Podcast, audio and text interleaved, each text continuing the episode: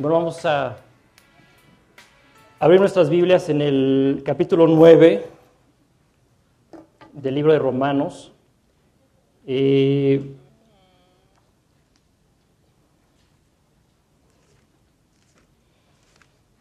estamos pues prácticamente en la segunda parte de, este libro y el, el capítulo 8 de, del libro de Romanos, que se estudió el domingo pasado, terminó con una eh, tremenda declaración acerca del amor de Dios, acerca de la victoria que, que Dios nos ha dejado en Cristo, la victoria que logró en la cruz para nosotros. Y después de estas tremendas declaración, declaraciones, el apóstol Pablo eh, va a hacer un paréntesis de tres capítulos para hablar del pueblo de Israel. ¿Sí? Entonces, esta mañana vamos a iniciar con el capítulo 9 y lo voy a pedir a, a un voluntario que esté que está aquí. A ver. ¿Quién dijo yo? Aquí hay uno. Vamos a comenzar a leer del capítulo 9, versículo 1 al 5, por favor. Verdad digo en Cristo, no miento, y mi conciencia me da testimonio en el Espíritu Santo, que tengo gran tristeza y continuo dolor en mi corazón, porque deseara, porque deseara yo mismo ser anatema, separado de Cristo por amor a mis hermanos, los que son mis parientes según la carne, que son israelitas, de los cuales son la adopción, la gloria, el pacto, la promulgación de la ley, el culto y las promesas. Hasta ahí. Bueno, no, síguele, síguele. de quienes son los patriarcas y de los cuales según la carne vino Cristo, el cual es Dios sobre todas las cosas. Bendito por los siglos. Amén. Entonces, después de, eh, de la gran culminación del, del capítulo 8 de- del libro de Romanos, donde el apóstol Pablo declara la seguridad que debemos de tener nosotros los creyentes en cuanto al amor de Dios y la victoria que ya tenemos, hace este paréntesis para hablar del rechazo del pueblo de Israel y para que entendamos que este rechazo no implica que la palabra de Dios haya fallado. Ese es el, el tema principal del capítulo 9. La palabra de Dios no falla, Dios no falla, el que falló fue el pueblo de Israel y los que fallamos somos nosotros. Empieza el apóstol Pablo a hablar de este profundo dolor, de esta gran tristeza que le, que le produce el saber que el pueblo de Israel rechazó al Mesías, ¿sí? Y que en ese momento se encuentra como pueblo separado de Dios. Esta mañana vamos a entender grandes verdades de la Escritura, que yo espero que queden muy claras. El propósito de estas verdades es simplemente que esta mañana decidamos entregarle nuestra vida a Cristo. Cristo es Dios, es otra verdad que descubrimos en este pasaje. Y el apóstol Pablo empieza a hablar de ese, de ese dolor que tiene esa continua tristeza de ver a un pueblo que fue elegido para recibir la promesa de salvación, pero que ha rechazado esta promesa y que, y que ahora se encuentra completamente separado de Dios. Bueno, vamos a acabar a que se acomoden porque no sé si falta alguien más. ¿E- ¿Ese lugar está, está vacío? ¿O hay alguien ahí? Ah, está el niño, no.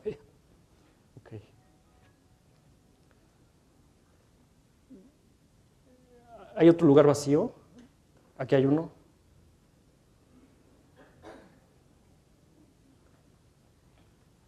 Otro más. Perdón, es que como que estaba el flujo bastante...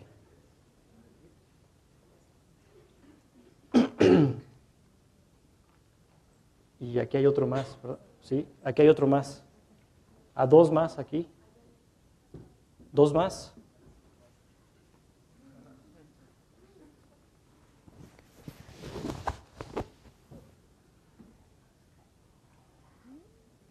Bueno, entonces vamos a, continuar con, esta enseñanza. Yo les decía que lo primero que presenta el apóstol Pablo es ese, dolor eh, de ver al pueblo elegido por Dios. ¿sí? Esta mañana vamos a hablar de la elección de Israel como pueblo, pero que falló. Vamos a entender que la elección de la que está hablando el pasaje no tiene que ver con la elección de ir al cielo o de perdértelo.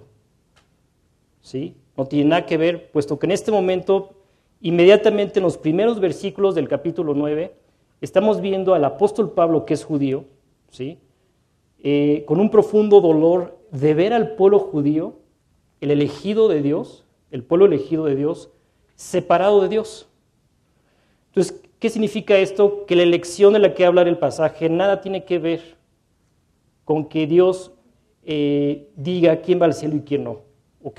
Esto es bien importante que lo entendamos porque precisamente de este capítulo 9 eh, muchas corrientes han desprendido para hablar de la elección equivocadamente. O hemos entender eh, con base a que Dios hace esta elección en la cual interviene completamente y soberanamente tu voluntad. ¿Ok? Entonces vemos al apóstol Pablo conmovido, profundamente conmovido eh, por este pueblo que rechazó a Dios. Este, este dolor y esta continua tristeza que hay en su corazón viene precisamente del amor de Dios. Pablo tiene este sentir que no es de él, porque el día que tú invitas a Cristo a tu corazón, dice la palabra de Dios, que Dios derrama juntamente con Cristo el amor de él este tipo de amor es un amor que tú y yo no tenemos, que naturalmente no lo poseemos. Es un amor eh, que está dispuesto a dar su vida por otra persona, ¿sí? Que fue lo que hizo Jesús por nosotros. Pero este amor no tiene nada que ver con nosotros. ¿Por qué? Porque yo estoy seguro que tú estarías dispuesto a dar tu vida por alguien que te ha hecho un bien, o por alguien a quien amas, tu esposa, tus hijos. Pero tú estarías dispuesto a dar tu vida por aquella persona que te defraudó, a lo mejor te abandonó, que te difamó. ¿Estarías dispuesto a dar tu vida por esa persona que te ha causado tantos males?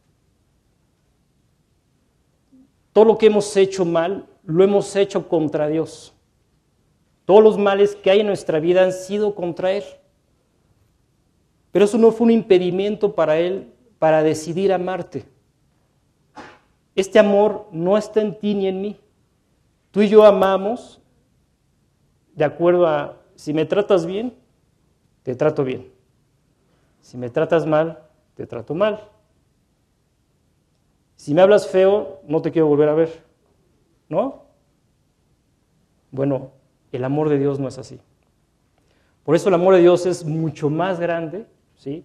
Es un amor verdadero, un amor, un amor incondicional. Y es el amor que hoy vemos que está llevando al apóstol Pablo a sentir esa tristeza y ese dolor por un pueblo que le había causado muchos males al mismo apóstol Pablo. Que lejos de, de ir menguando ese amor por su pueblo, se ve cómo va creciendo y creciendo y creciendo en, la vida del apóstol Pablo. En una ocasión él estaba predicando la palabra de Dios en una ciudad llamada Listra, y cuando se enteraron los israelitas que, estaba eh, Pablo predicando a Cristo, entonces vinieron de dos ciudades eh, cercanas, vinieron a Listra y convencieron a los habitantes de esta ciudad que apedrearan al apóstol Pablo. Lo arrastraron fuera de la ciudad pensando que estaba muerto. Finalmente llegaron los discípulos, lo recogieron. Estoy seguro que oraron por él y por eso se levantó. Pero Pablo siguió amando a este pueblo. Esta mañana, si Cristo está en tu corazón, no podemos más que permitirle a Dios desarrollar esa clase de amor. Yo estoy seguro que, que hay en tu corazón algún conflicto con alguien porque somos por naturaleza conflictivos. ¿sí?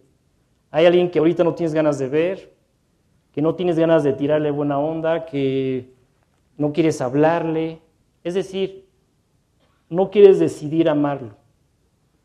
Bueno, si Cristo está en tu corazón, lo que podemos hacer es orar y pedirle a Dios, Dios, que tu amor llene mi corazón y yo pueda amar como tú amas.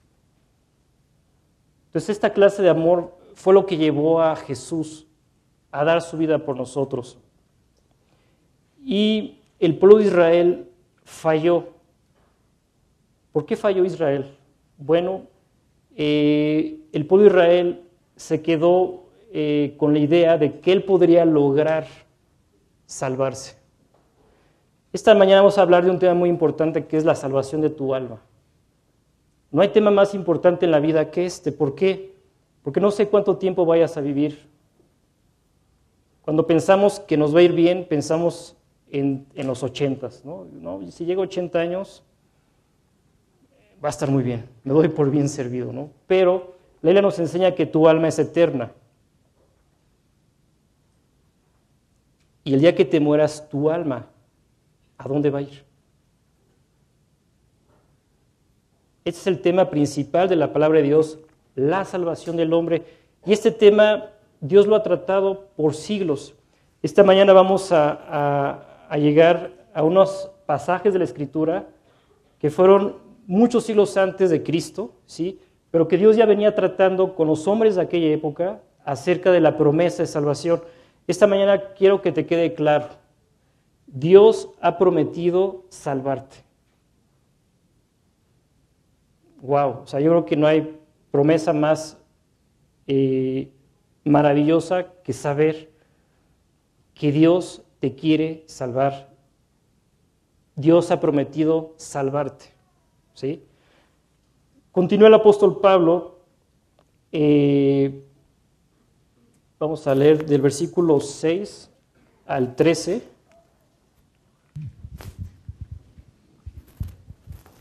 ¿Me ayudas?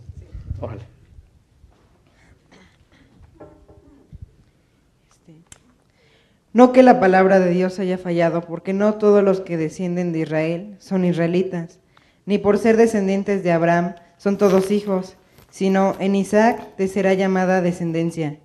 Esto es, no los que son hijos según la carne, son los hijos de Dios, sino los que no, sino los que son hijos según la promesa, son contados como descendientes.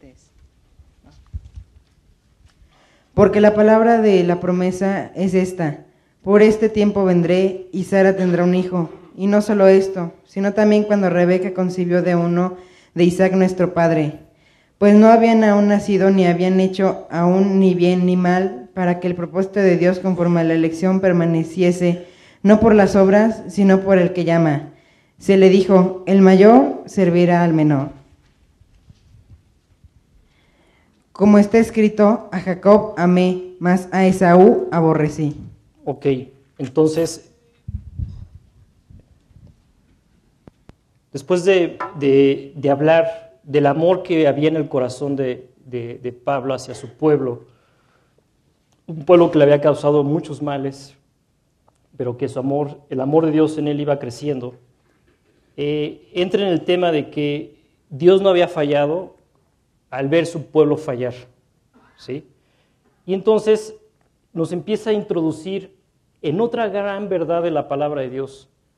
La palabra de Dios confirma que no todos los hombres son hijos de Dios.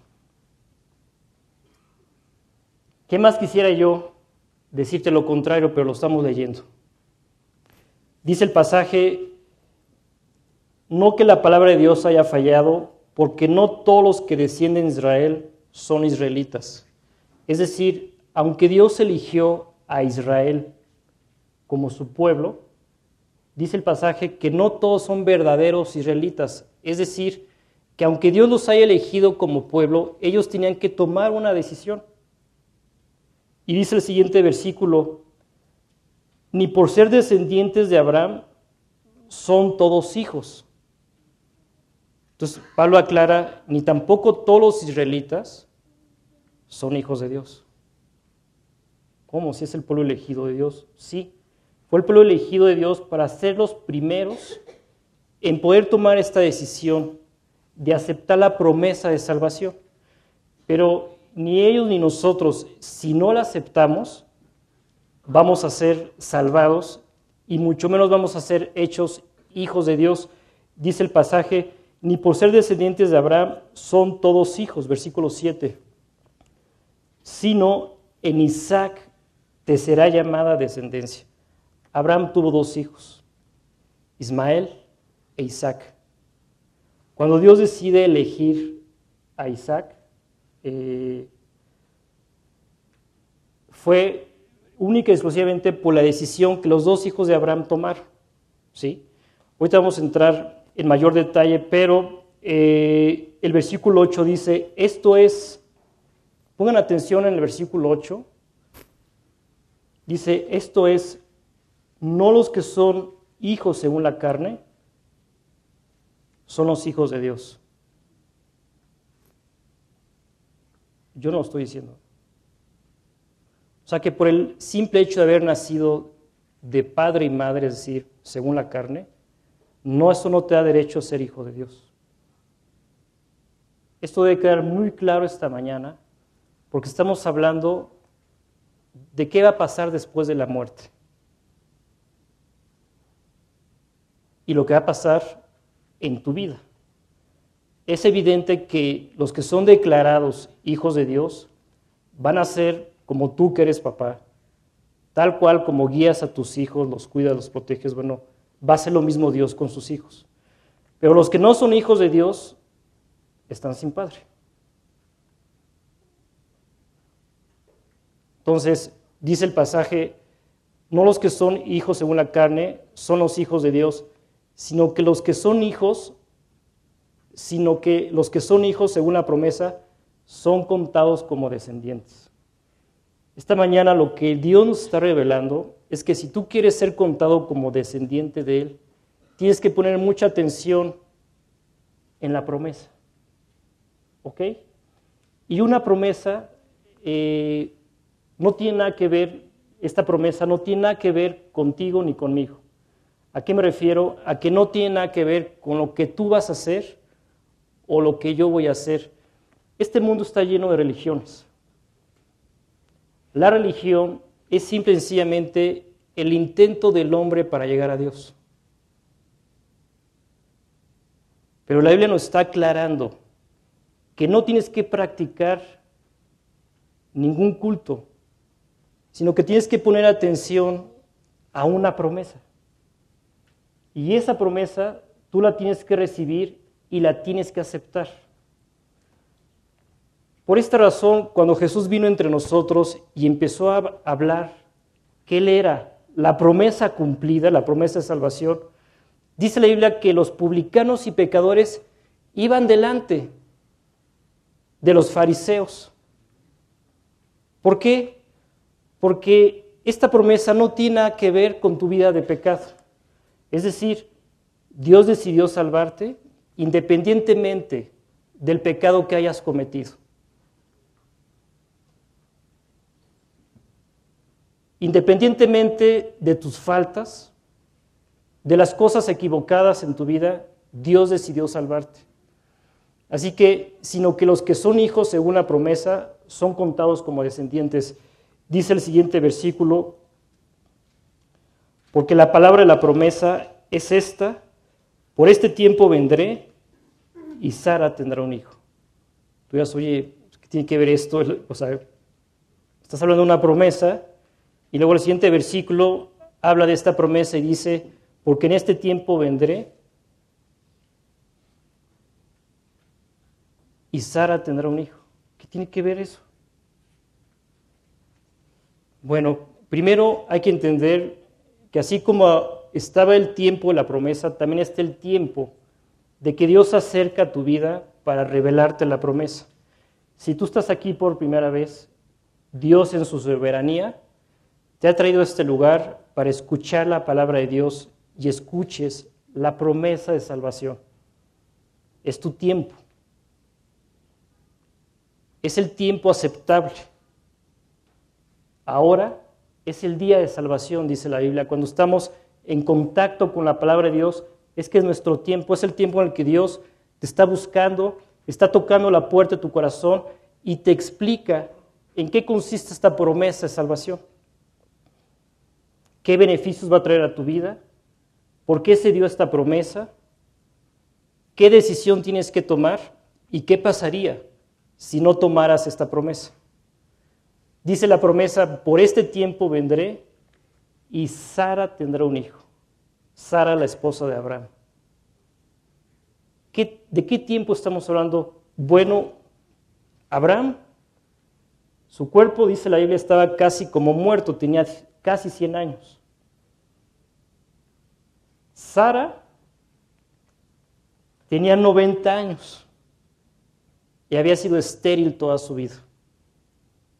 La matriz de Sara estaba muerta.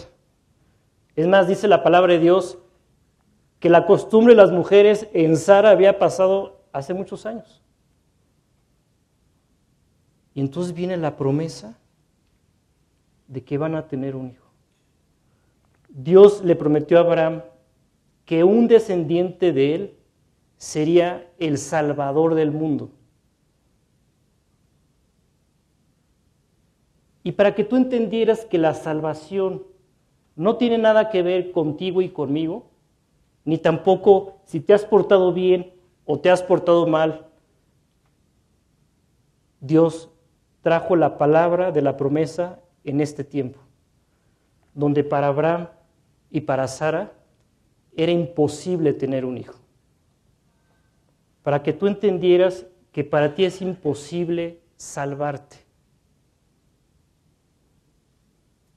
Claro, si te comparas con el de al lado, es no, pues eh, yo no soy como el vecino que termina su relajo a las 6 de la mañana, yo se dejo dormir a mi vecino. O sea, nos vamos a comparar entre nosotros, pero ninguno de nosotros podemos satisfacer las exigencias de la justicia perfecta de Dios. Ninguno de nosotros. Por eso Dios, cuando habla de este tiempo, desde entonces Dios le viene comunicando al hombre que para el hombre es imposible salvarse. Te portes como te portes, nunca vas a satisfacer la justicia perfecta de Dios. Y por eso Dios trajo esta promesa de salvación. Así que Isaac, en términos humanos y naturales, nunca debió haber existido. Y tampoco el pueblo de Israel. Si tú no crees en Dios, aquí hay una prueba de la existencia de Dios. Esa prueba es el pueblo de Israel. Porque ¿quién va a tener un hijo a los, a los 100 años? El esposo y la esposa a los 90. Nadie. Entonces, la creación de este pueblo es un milagro. Es una confirmación de la existencia de Dios. Y Dios le dijo a Abraham, Abraham, en Isaac, en ese ser que Sara va a engendrar, que yo a través de mi poder voy a hacer que nazca, en él será llamada descendencia. Donde tú nada tienes que ver, Abraham. Para que no vayas a pensar que tú tuviste algo que ver con la salvación. Te debe de quedar claro, Abraham, y a tu esposa, que nada tienes que ver tú ni ella en esta cuestión de salvar al hombre. Es una obra completamente divina.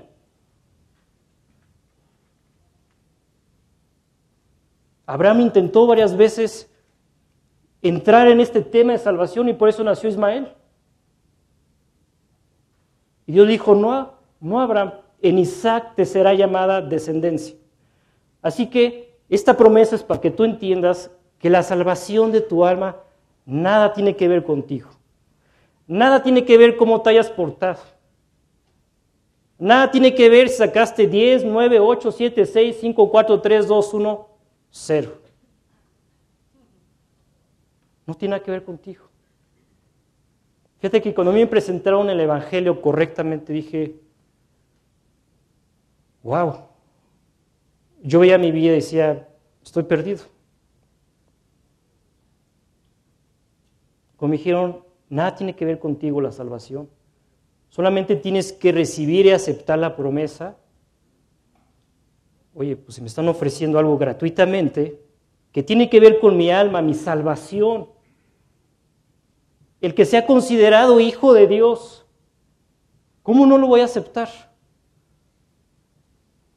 Y Dios llegó en el tiempo que yo necesitaba escuchar el mensaje de salvación. Gracias a Dios lo acepté, no sé cómo, pero lo acepté. Dice el pasaje, porque la palabra de la promesa es esta, por este tiempo vendré y Sara tendrá un hijo. Y dice, y no solo esto, sino también cuando Rebeca concibió de uno, de Isaac nuestro padre, nació Isaac, Isaac se casa con Rebeca, Rebeca concibe y habían eh, en su vientre dos seres. Dice el versículo 11, pues no habían aún nacido, ni habían hecho aún ni bien ni mal, para que el propósito de Dios conforme a la elección permaneciese, dice, no por las obras, sino por el que llama. Nuevamente Dios confirma, no por lo que tú hagas,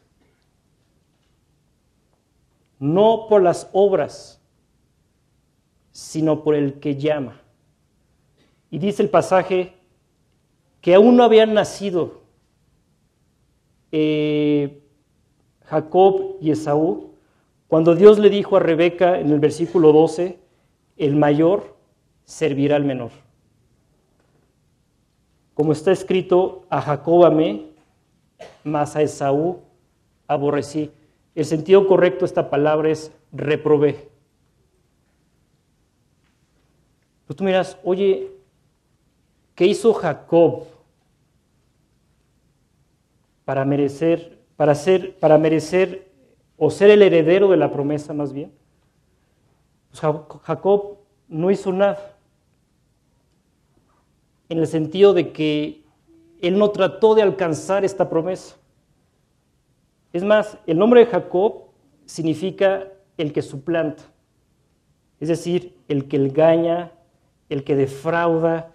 Jacob fue un ser que no se cansó de defraudar y de engañar. O sea que si fue elegido por Dios, no fue elegido por lo que hizo. El heredero legítimo de esta promesa era Esaú. Esaú fue el que nació primero. Entonces, Esaú, él el, el heredero legítimo, o sea, según la carne, él era el heredero, porque había sido el primogénito.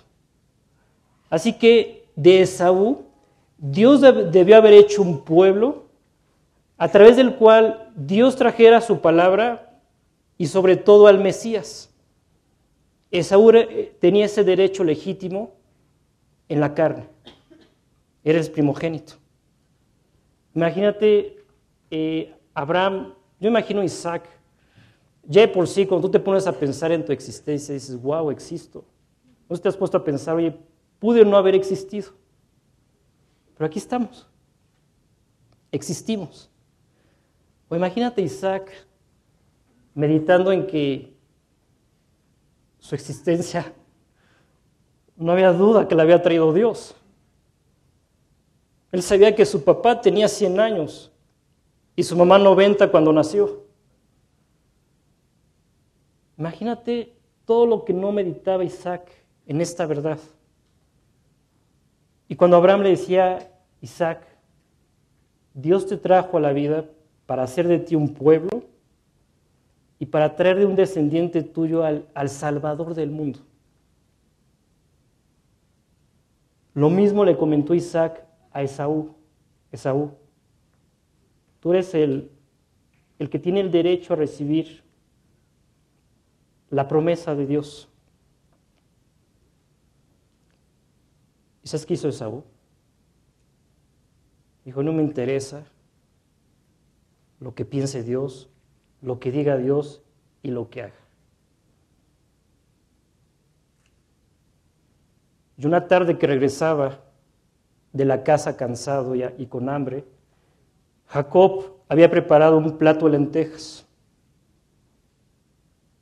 Jacob, aunque era un engañador, sabía lo importante que era esta promesa. No la había recibido todavía. Y además de los beneficios de la primogenitura en el aspecto espiritual, evidentemente también beneficios materiales, ¿no? Entonces, llega de la casa de Saúl hambriento y le dice Saúl a Jacob, Jacob, dame un, dame un plato ese guisado que acabas de hacer. Y Jacob le dice, te lo vendo. Y Esaú, ok, ¿qué pides? Dame tu primogenitura. ¿Sabes qué hizo Esaú? Le dijo, a mí los planes de Dios no me interesan. Quiero hacer mi propia vida. No me interesa el tema Dios.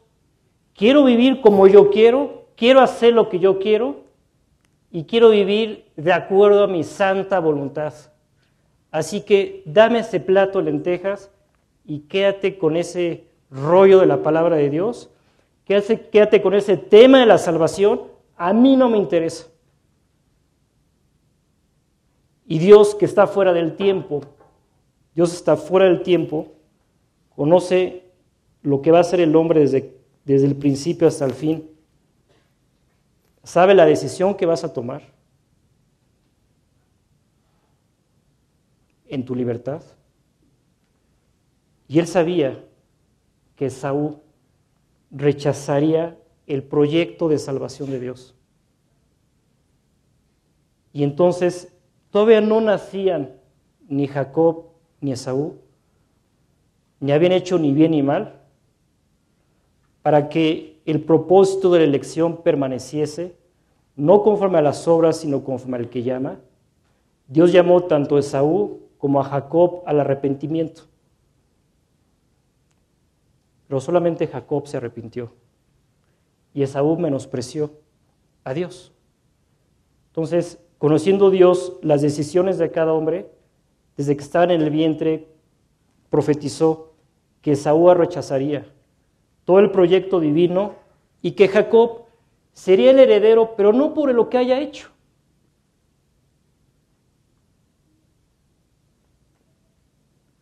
sino porque él finalmente recibió la promesa de salvación.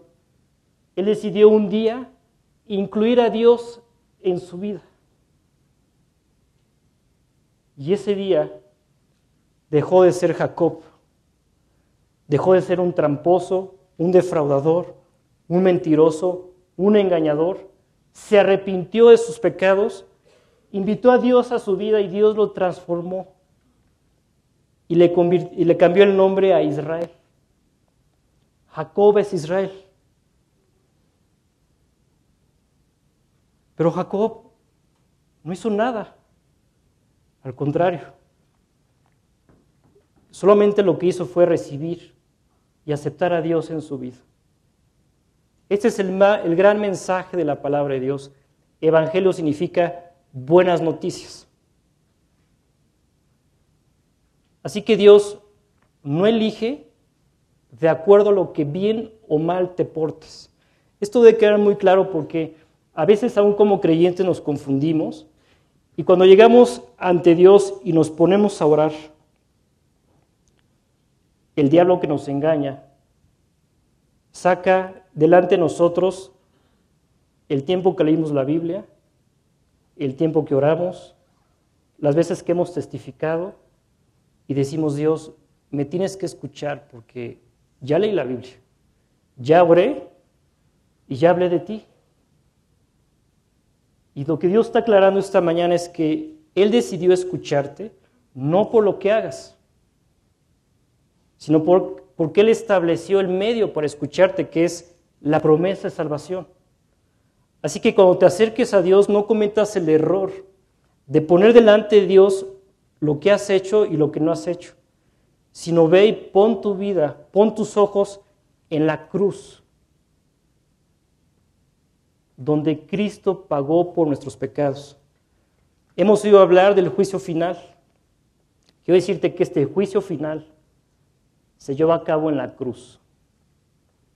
El fin de tus pecados, ahí está, en la cruz. Todo lo que has hecho mal fue pagado por Cristo en la cruz. Otra gran noticia es de que tú ya no tienes que pagar. Todo lo que has hecho mal fue pagado por Cristo. Él te sustituyó en este juicio. Solamente tienes que aceptar ese pago. Tienes que aceptar la salvación. Tienes que aceptar el perdón de tus pecados. Tienes que aceptar que Cristo cambie tu vida. Tienes que aceptar, arrepentirte de lo que has hecho. Reconocer que has hecho mal y permitirle a Dios que cambie ese mal en ti. Esto fue lo que Jacob hizo. Y dice, eh, voy a leer yo versículo 15 y 16. 14, 15 y 16 dice, ¿qué pues diremos? ¿Que hay injusticia de Dios? En ninguna manera. Pues a Moisés dice, tendré misericordia del que yo tenga misericordia y me compadeceré del que yo me compadezca. En una ocasión, Moisés le pidió a Dios que le mostrara su gloria, a lo cual Dios accedió. Pero le aclaró Moisés, no estoy accediendo porque eres mejor que otro hombre, ni por todo lo que yo he hecho a través de ti, Moisés, porque lo estoy decidiendo en mi soberana voluntad, que no tiene nada que ver contigo. Eso significa, tendré misericordia del que yo tenga misericordia, es decir, es una decisión soberana absoluta de Dios. Y Él ha decidido tener misericordia en aquellos que reciben la promesa de salvación. y me compadeceré del que yo me compadezca. Así que en este tema de las decisiones de Dios, no tenemos nada que ver tú y yo en el sentido que dependa de nuestro obrar. Depende de lo que tú le permites a Él hacer en ti. La obra tiene que ser completamente de Él. Y tú tienes que confiar completamente en la obra de Cristo en la cruz para acercarte a Dios. No cometas el error de acercarte a Dios confiando en ti, porque en Isaac te será llamada descendencia. Dice el versículo 16 para confirmar esta verdad, así que no depende del que quiere ni del que corre, sino de Dios que tiene misericordia. Y en este momento Dios en los siguientes versículos introduce aún más su soberanía. Y habla de cómo siendo Él dueño de cada persona, de cada hombre, aún puede intervenir en las personas que han decidido rechazarlo. Vamos a leer del 17 al 24.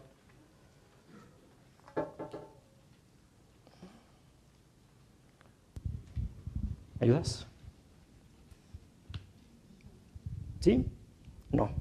¿Tú? ¿Tú? Órale. Sí, por favor. Porque la escritura dice a Faraón, para esto mismo te he levantado, para mostrar en ti mi poder y para que mi nombre sea anunciado por, por toda la tierra. De manera que de quien quiere tiene misericordia y al que quiere endurecer, endurece. Pero me oirás porque pues sin culpa, porque quien ha resistido a su voluntad, más, ante, más antes, oh hombre, ¿quién eres tú para que alteres con Dios? Dirás, dirá el vaso que barró al que lo formó. ¿Por qué me, ¿por qué me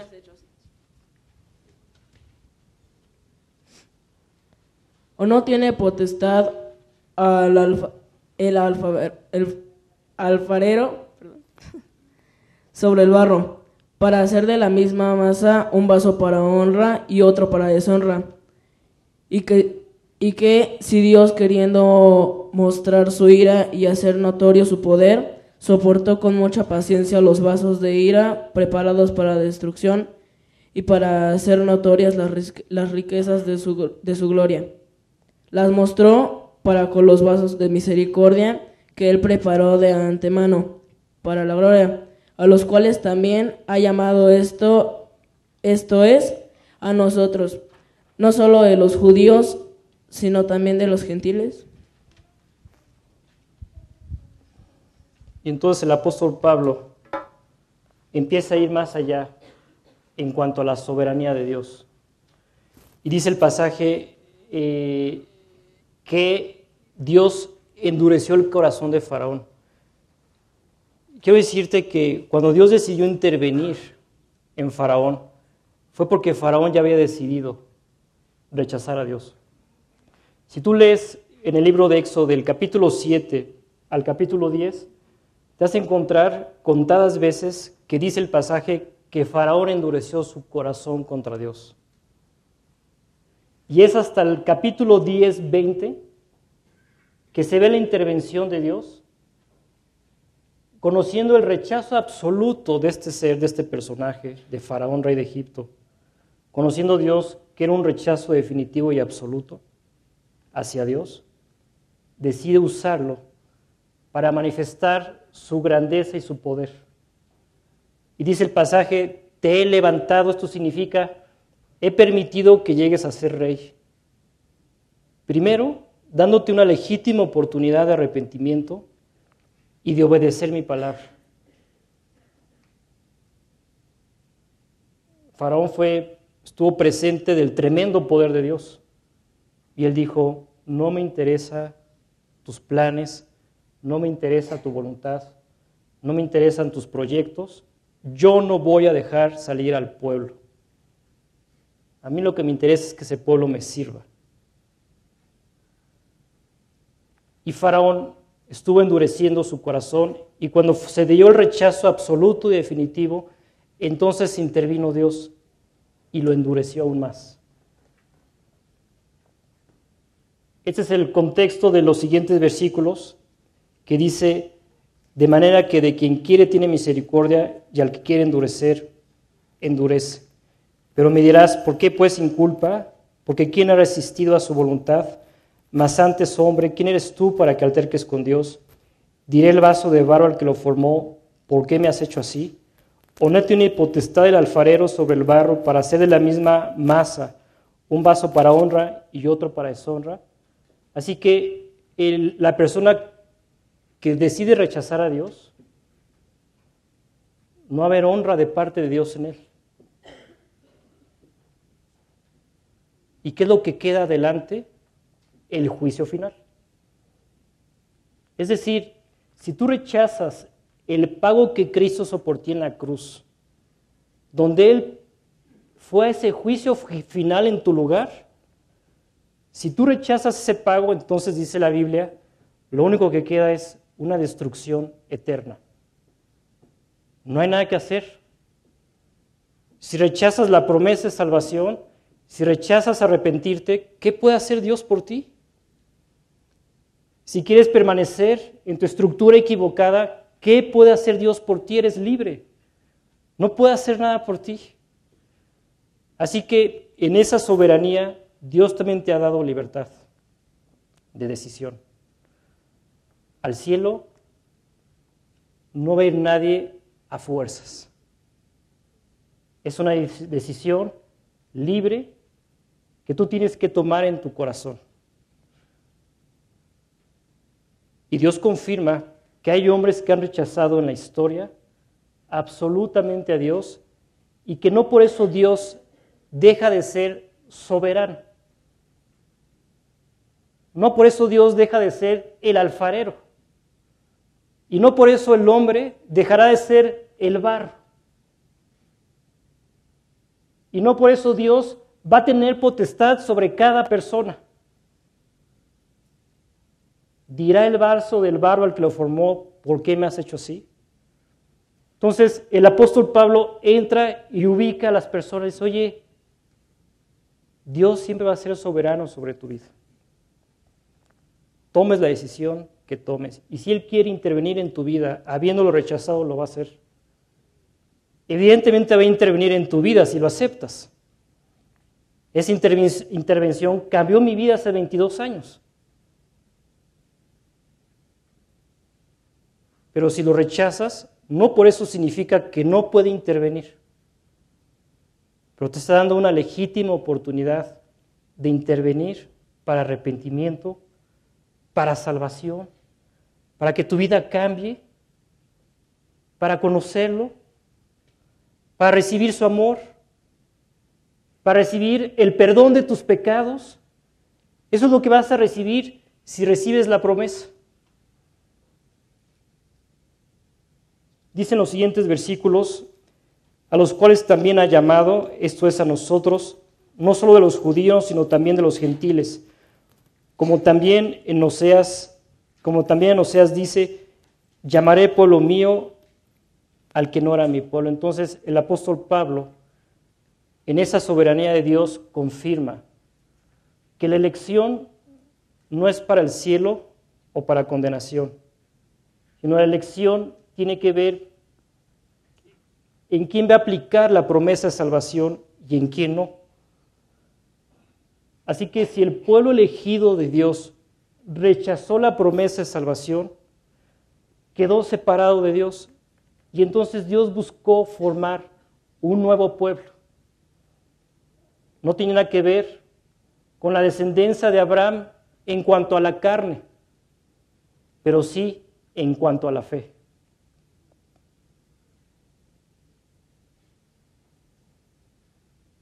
Quiere ser contado como descendiente no solo de Dios, sino como Abraham en cuanto a la fe. Lo único que tienes que hacer esta mañana es estirar el brazo de la fe y tomar de la cruz el perdón de tus pecados.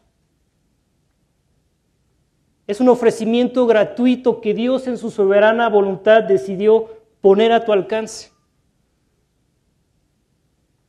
Así que Dios está llamando a otro pueblo, los que no somos judíos, pero que queremos arrepentirnos, queremos salvarnos, queremos dejar en este momento ya la vida equivocada que tenemos. ¿Quieres formar parte de este pueblo? Solamente tienes que recibir la promesa de salvación. Solamente tienes esta mañana que decirle a Dios, sí, perdóname sí defraudé, sí engañé, sí hice mal, pero aquí estoy, sálvame. Y acepta el pago de tus pecados hecho en la cruz. Así que está predicho en la escritura, profetizado, que el pueblo elegido rechazaría y Dios constituiría otro pueblo que somos nosotros los que recibimos la promesa de salvación y nos llamamos la iglesia. Que no tiene nada que ver de las razas, de las religiones, de tus credos, no tiene nada que ver con lo que haces, sino simplemente confiar en el poder de Dios para salvar y que se llevó a cabo en la cruz. Dice el pasaje, y en lugar donde se les dijo, vosotros no sois pueblo mío, allí serán llamados hijos del Dios viviente. Esta mañana Dios está llamando a ser su hijo. Hijo del Dios viviente. La única forma de que tú puedas comprobar realmente la existencia de Dios es que lo recibas en tu corazón, que recibas la salvación, que te arrepientas.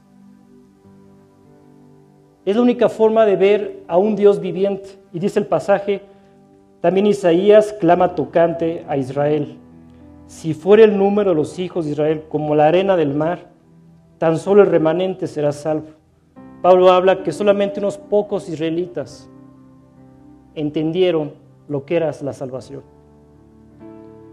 Porque el Señor ejecutará su sentencia sobre la tierra en justicia y con prontitud. Y como dijo antes Isaías, si el Señor de los ejércitos no nos hubiera dejado descendencia, como Sodoma habríamos venido a ser y a Gomorra seríamos semejantes. Y concluye el apóstol Pablo, versículo 30 al 33, ¿qué pues diremos? que los gentiles, es decir, los no judíos, que no iban tras la justicia, ¿a qué se refiere esto? Tras la ley de Moisés, tras los diez mandamientos, haz de cuenta que el pueblo de Israel se aferró a cumplir una ley que es imposible cumplir. ¿Quién puede cumplir los diez mandamientos? Que además son la base de la ley. La ley está conformada por 613 mandamientos. Y este Israel estaba aferrado a cumplirlos, a ser justificados delante de Dios por ese esfuerzo que hacían. Dice el pasaje, Israel estaba tratando de alcanzar la justicia y no la alcanzó. Y los gentiles que no iban tras esa ley, que solamente se reconocieron pecadores, que solamente elegimos a Dios, Dios, ya no puedo con mi vida, ya no puedo seguir adelante con esta estructura, con esta forma de pensar, con esta forma de hacer. Aquí estoy, tómame, sálvame. Los gentiles que no iban tras esa ley se están salvando. Los que se reconocen pecadores, dice la Biblia. Dice, ¿qué pues diremos? Que los gentiles que no iban tras la justicia han alcanzado la justicia. Es decir, la justicia que es por fe. Mas Israel, que iba tras una ley de justicia, no la alcanzó. ¿Por qué? Porque iban tras ella no por fe sino como por obras de la ley, pues tropezaron en la piedra de tropiezo, como está escrito, he aquí pongo en Sión piedra de tropiezo y roca de caída, y el que creyere en él, el que creyere en él. Dios nos está pidiendo cumplir con nada. Nada más arrepiéntete y cree en su salvación. El que creyere en él no será avergonzado. Vamos a terminar la reunión con una oración. Esta oración va dirigida, eh, vamos a orar.